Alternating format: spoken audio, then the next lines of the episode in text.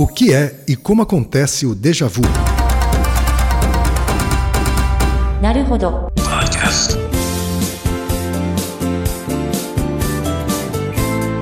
Bem-vindo ao Naruhodo, o podcast para quem tem fome de aprender. Eu sou Ken Fujioka. Eu sou Altair de Souza. E hoje é dia de quê? Fúteis e úteis.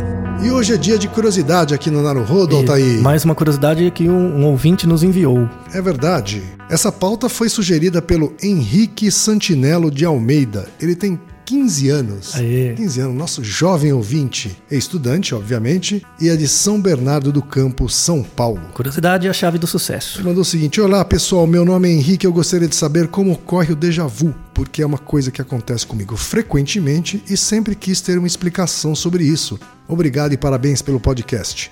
Emendando com essa pergunta, Altair, a gente recebeu uma segunda pergunta de uma segunda ouvinte, ouvinte ilustre. Isso. A Luciana Lino. Ela tem 32 anos, é farmacêutica e mora em Sydney, na Austrália. Sim. Ela mandou o seguinte: Esses dias eu tive um déjà vu e me dei conta de que fazia muitos anos que não tinha. Quando comentei sobre isso com alguns amigos, todo mundo concordou que os déjà vus eram muito mais frequentes na infância e na adolescência. Afinal, déjà vu tem ligação com a idade? Então a gente tem essas duas perguntas, tá? Sim. A gente vai falar aqui o que que é o déjà vu, como é que ele acontece e se existe uma ligação com a idade. Sim. Eu sei que existe uma ligação com o cinema, isso eu sei, tá? Existe? Porque no primeiro Matrix, Uhum. bem no comecinho do filme ainda, tá? Acho que por volta de 10, 15 minutos, passa um gato preto, Uhum. o Neo fala que teve um déjà vu, e a Trinity fala que isso não é um déjà vu.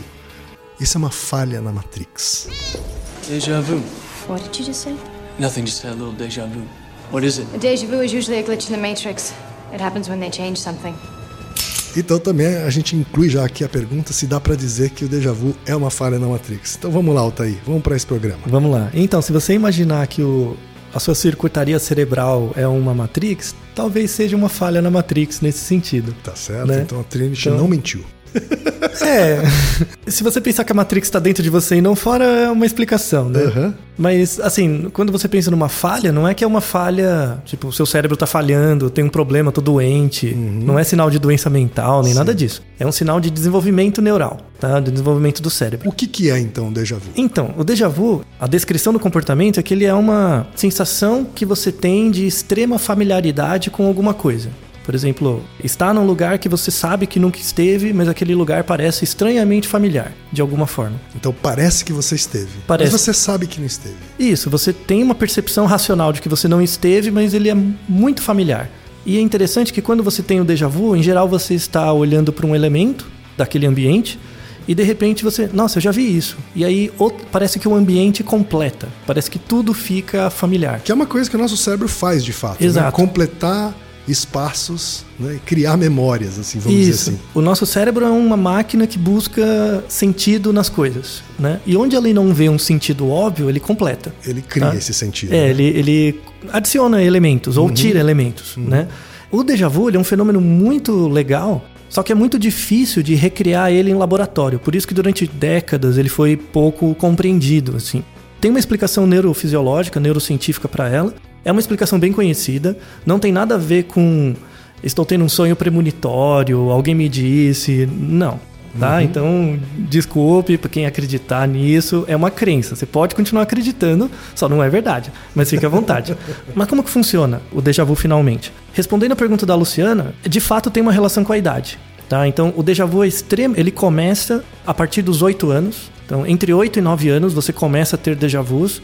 Antes disso, praticamente impossível. Você não tem. Para você ter déjà vu, primeiramente você tem que ter a noção de eu. Você tem que perceber que você é um, um eu, um, um self diferente do resto do mundo. Isso começa antes né, dos 8 anos, mas se estabelece entre 7 e 8 anos. Então o déjà vu começa aí. Ele é muito prevalente durante a adolescência. Então, nosso ouvinte de 15 anos, ele é assolado por isso por muita frequência, porque o cérebro está em desenvolvimento, você tem um desenvolvimento das vias neurais e elas se desenvolvem em períodos diferentes. O cérebro não se desenvolve todas as partes com a mesma velocidade. Então, às vezes, você tem, entre aspas, pequenos desarranjos. Esses desarranjos geram ah, o déjà vu. Eu vou dar alguns exemplos de como isso pode acontecer, Tá ok. sem ficar muito técnico. As pessoas lembram mais do déjà vu visual. Eu entrei num ambiente, eu vi uma coisa e essa coisa é muito familiar e aí gerou o déjà vu. Essa é a mais comum. Mais comum, as que as pessoas mais lembram. Mas você pode ter um déjà vu por qualquer sentido. Você pode ter um déjà vu tátil. Então eu peguei numa coisa e essa coisa é extremamente familiar e me lembrou de alguma coisa. O efeito não é tão forte, mas você pode ter. Você pode ter déjà vu com gosto. Por qualquer coisa. Cheiro, né? Cheiro também. Cheiro, sim, porque tem muita coisa da, da memória olfativa, Isso. né? Que é muito ligado à memória emocional e tal. Da- o né? cheiro de uma determinada comida te transporta para um outro lugar no tempo. Isso. Então, na verdade, quando você tem essa percepção olfativa, isso te transporta. Então, na verdade, não, não dá familiaridade com o lugar, ele te transporta para outro lugar. É um fenômeno ligado ao déjà vu, mas não tem o mesmo efeito de familiaridade. Certo. né? Então, o déjà vu é, é muito mais lembrado do ponto de vista visual.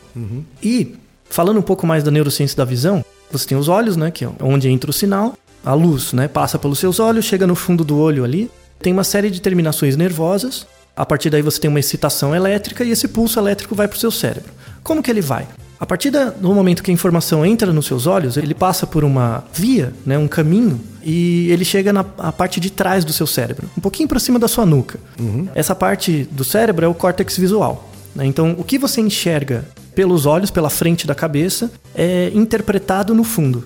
Tanto é que às vezes você bate a nuca, bate a cabeça, você, a primeira coisa que você tem é um blackout, você não enxerga. Uma cegueira momentânea. Isso, assim, né? você fica meio é, zonzo assim e, e fica cego. Então é, é porque você teve um. Não, não uma lesão, mas teve uma batida ali no, no córtex visual. Essa área, o córtex visual, ela codifica a informação visual consciente.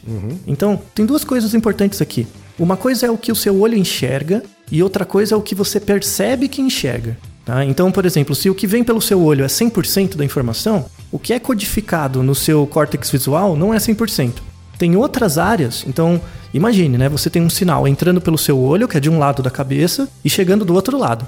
Nesse caminho, essa informação passa por outras vias neurais, que processam a informação de forma paralela, mas não consciente, tá? Então, quando você vê coisas, você percebe algumas, mas tem informações que você codifica, mas não percebe que codificou.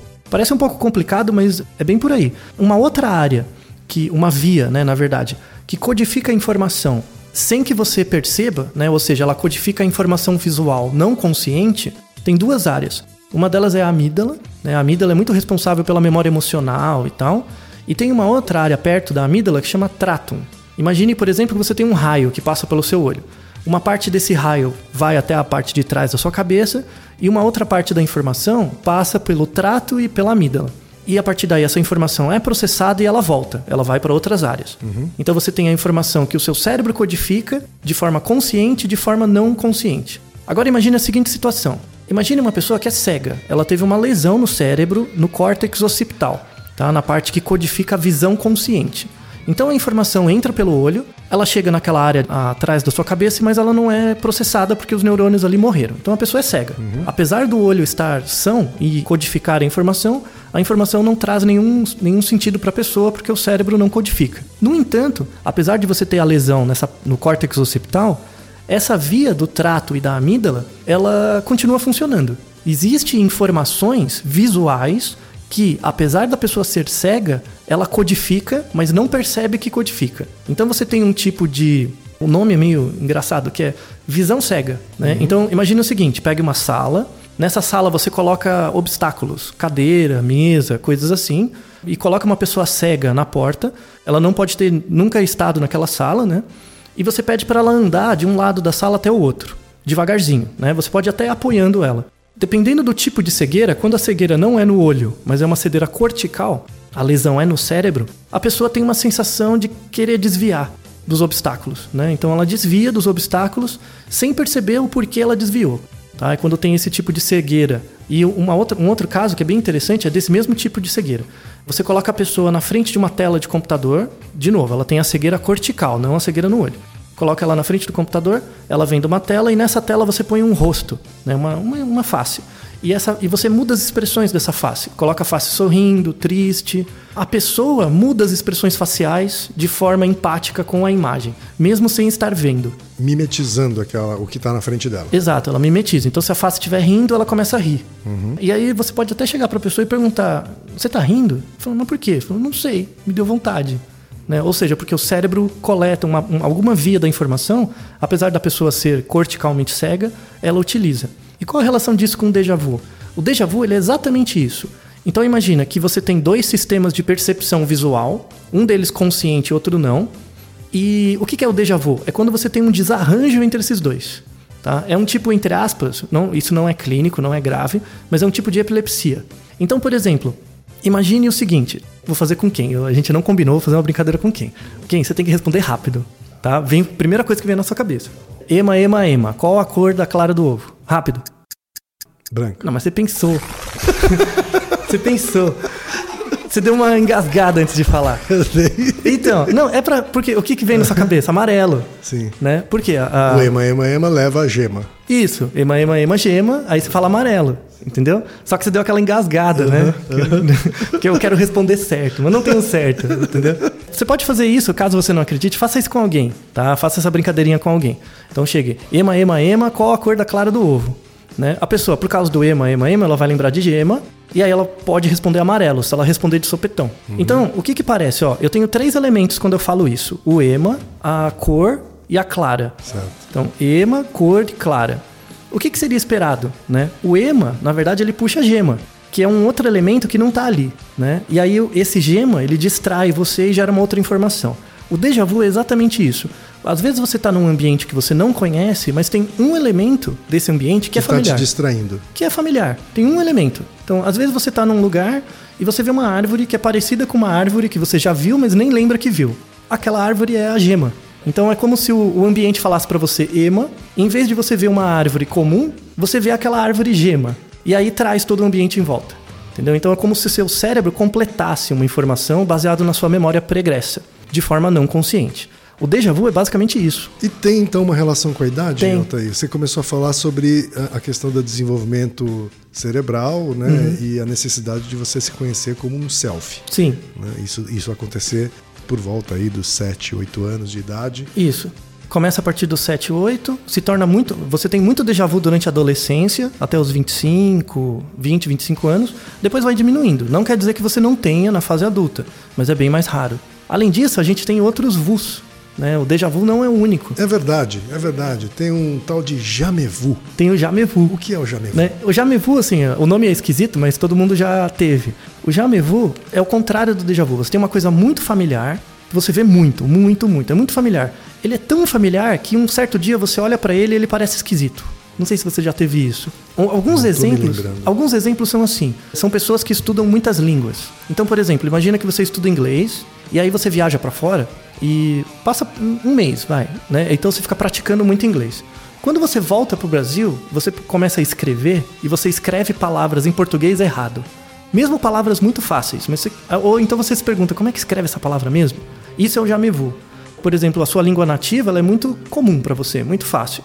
E você ouve muito. Quer dizer, aquele que seu amigo que você acha que está sendo cuzão quando volta do exterior e fala assim, como é que se escreve mesmo em português e o cara é brasileiro? Isso. Não, pode ser que ele não esteja sendo cuzão, ele só está tendo um jamevu. Exato, é, é, é, é. A ideia é que ele esteja. Se ele não. Se você não vê nenhum mau sentido nisso, é, é um jamevu. Uma forma de você gerar jamevu em você mesmo é você pegar uma palavra, pega uma palavra, pedra, ou uma palavra até um pouco maior, sei lá, é, filosofia, e começa a repetir ela. Repete, repete, repete. Ou exceção. Exceção é uma palavra mais difícil. Pega essa palavra e fica repetindo, verbalmente. Fale com você mesmo, mas fale, não é ficar pensando. Exceção, exceção, exceção. Falar em exceção. voz alta mesmo. Exceção, exceção, Isso. exceção, exceção. Mas assim, tem que ficar um dia inteiro fazendo isso. Vai chegar uma hora que você vai olhar essa palavra escrita num lugar e você vai chegar, que palavra é essa? Vai dar um tilt. E a razão neurocientífica para isso é que quando você excita uma informação demais, o cérebro é, não, não consegue ser mais excitado. Então ele passa a não reconhecer certos estímulos. Porque você já entrou em contato com ele demais. E tem um outro VU, que é o presque-vu. Presque-vu. Presque-vu, todo mundo já teve, que é a sensação de estar com a palavra na ponta da língua. Isso é o Quando ela presque-vu. foge. Isso. Então, ah, qual, qual que é o nome daquilo mesmo? Tava aqui na ponta da língua Isso. e fugiu. Você sente, você começa a ficar angustiado, né? Isso é o presque-vu. O presque-vu, ele acontece pela própria maneira como a gente presta atenção. O sistema atencional no, no ser humano é, é algo bem curioso, que é o seguinte. Quando você presta atenção em uma coisa, você automaticamente desexpresta atenção em outras coisas, né? Então, a atenção é o foco num elemento frente a outros. Porque, ao contrário do que diz a lenda do multiprocessamento, nós não somos multiprocessamento. Não, a gente nós não processa somos. uma coisa de cada vez. Sim, né? nós não somos a galinha. A galinha é multiprocessamento, nós não somos. Nem as mulheres são. né? Nem as mulheres, né? A gente vai falar num outro programa sobre isso. né? Isso, não, não. Com certeza não. o presque-vu, ele acontece assim. Eu tenho que lembrar o nome de um ator, né? Como que é o nome daquele ator mesmo? Ou aquele ator que tá naquele filme. Isso, algo assim. O que acontece? Você quer lembrar uma informação que você não tem ainda. O que, que seu cérebro faz? Para você prestar atenção em uma coisa, ele vai omitindo, ele vai escondendo de você coisas próximas. Como que você quer lembrar, você não lembra? Às vezes ele omite, inclusive aquilo que você quer lembrar. Entendeu? E isso acontece muito em grupo. Sabe quando você tá com várias pessoas? Sim, Qual que é o nome sim. daquele ator do filme mesmo? E ninguém Isso, lembra. ninguém lembra. Ninguém lembra. Exatamente. Isso afeta várias pessoas conjuntamente, porque todos têm o mesmo processo atencional. Aí, às, às vezes, vem uma pessoa de fora que não estava no grupo. Ah, é tal pessoa. E todo mundo, ah, é verdade, né? Era o fulano. Porque a pessoa não estava naquele contexto. Claro. E aí o sistema atencional dela não estava omitindo a informação que deveria ser lembrada. E hoje, graças ao Google e graças ao IMDB, a gente consegue preencher essa lacuna em alguns segundos, né, Altair? Pelo menos em relação a filmes e atores, outras coisas não, né?